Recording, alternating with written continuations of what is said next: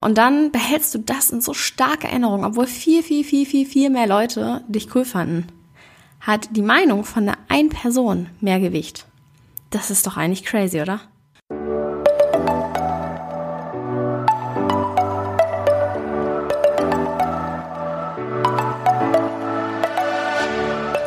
Moin und herzlich willkommen zu einer neuen Folge des Eat Pussy Not Animals Podcast, der Podcast, der dir den Einstieg in die vegane Ernährung erleichtern soll. Hallöchen, meine Freunde, moin und herzlich willkommen zu einer neuen Podcast-Folge von mir. Ich freue mich, dass ihr alle wieder mit am Start seid und für diejenigen, die neu hier sind, willkommen. Es soll heute um ein Thema gehen, was ich sehr oft wiederholt äh, wahrnehme und feststelle. Ich will heute einfach mal ein paar Worte zu loswerden. Und zwar bin ich drauf gekommen ähm, durch ein Meme, was ich gesehen habe ein veganes Meme. und zwar sitzen da zwei, ich glaube eigentlich Politiker voreinander. Dem Dude auf der linken Seite, der chillt einfach und die auf der rechten Seite, die Politikerin oder Frau oder ich weiß nicht wirklich, was ist. Ähm, da werden so 20 Milliarden Mikros hingehalten. Dann steht links über dem Dude, der nichts macht, someone who's been vegan for three years with no problems. Und auf der rechten Seite ist someone who went vegan for two days and almost died. Und es war einfach so on point, dieses Meme. Weil man es einfach überall immer wieder feststellt. Nicht nur unbedingt bei der Veganer-Sache, aber natürlich da auch. Ich glaube, ich habe das sogar mal in einem YouTube-Video erwähnt.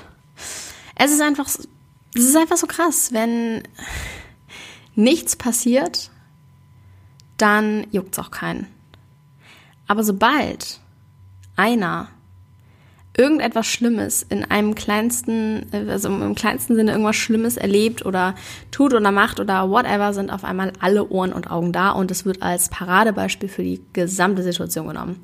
Sei es jetzt so, was mich auch immer wieder richtig hart abfuckt, dass man einen Artikel liest, wo als Überschrift fett steht, Säugling stirbt an veganer Ernährung. Und die ganzen Leute, die halt nur die Überschrift sehen und nicht den Artikel lesen, die ähm, ja, laufen dann rum, verbreiten diese Informationen. Oh mein Gott, und da ist ein Kind gestorben und das darfst du nicht und das ist Kinderquälerei, wenn du dein Kind vegan ernährst, bla bla bla. Und wenn du den Artikel aber lesen würdest, würde sich herausstellen, dass das Kind einfach komplett unterernährt war. Und das nichts damit zu tun hatte, ob es Fleisch bekommen hat oder nicht, sondern einfach es nicht genug gegessen hat. That's fucking it. Genau wie die Leute, die wirklich ja, die dann diese ganzen Videos hochladen, hm, warum ich nicht mehr vegan bin und hier und da und Mimi und mir ging's so scheiße. Ja, Honey, das ist auch kein Wunder, wenn du dich am Tag von 15 Bananen ernährst und sonst nix. Wenn man mal ganz ehrlich ist so.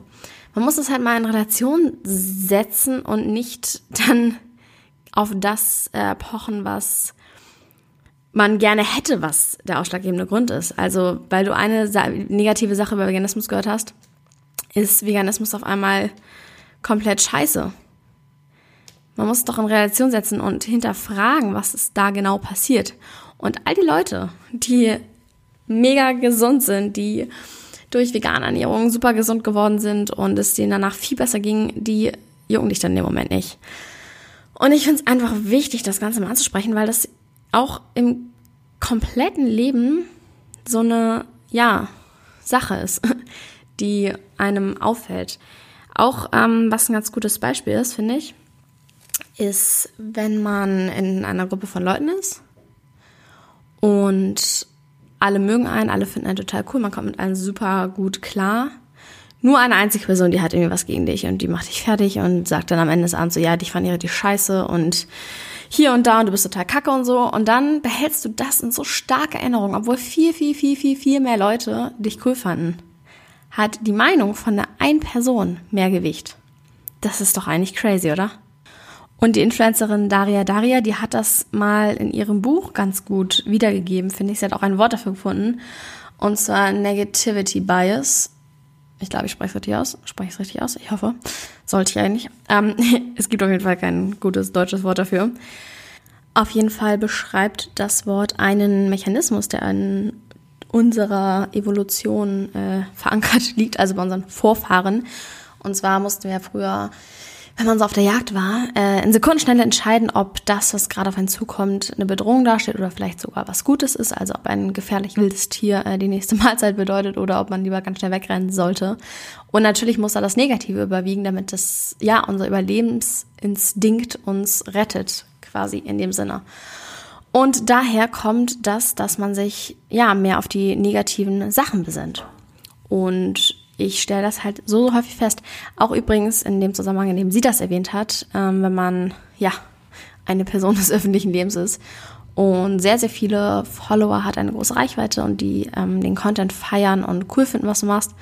Und dann aber so ein Shitstorm kommt und ein paar Leute halt deine Sachen kritisieren, was immer passieren wird. Und es gibt immer Leute, die irgendwie irgendwas haten und irgendwie ihren Ärger Luft machen müssen, projizieren müssen und so weiter.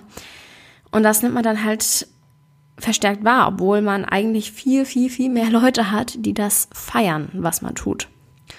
Und ich denke, das lässt sich vielleicht so nicht ablegen, diesen Urverankerungsgedanken. Aber wenn man sich dem bewusst ist, dass das einfach nur ein Mechanismus des Körpers ist, der halt von ja, unseren Vorfahren kommt, dann kann man ganz anders darauf reagieren. Und ich denke, gerade wenn es um solche Dinge geht, die man vielleicht noch nicht ausprobiert hat, wie Veganismus oder ähm, ja, mir fällt jetzt der Veganismus als Beispiel ein. Nein, aber wenn es um sowas geht und man das noch nicht ausprobiert hat und einige oder vielleicht auch nur eine halb negative Sache darüber gehört hat, nicht direkt zu sagen, dass es immer so ist und dass es nur am Veganismus lag und dass das alles scheiße ist und dass man das auf gar keinen Fall probieren will, sondern ja, vernünftig den Menschenverstand einsetzen und reflektieren. Lag das überhaupt wirklich an der Ernährung, ähm, am, am Vegan-Sein oder war da ein anderer Grund?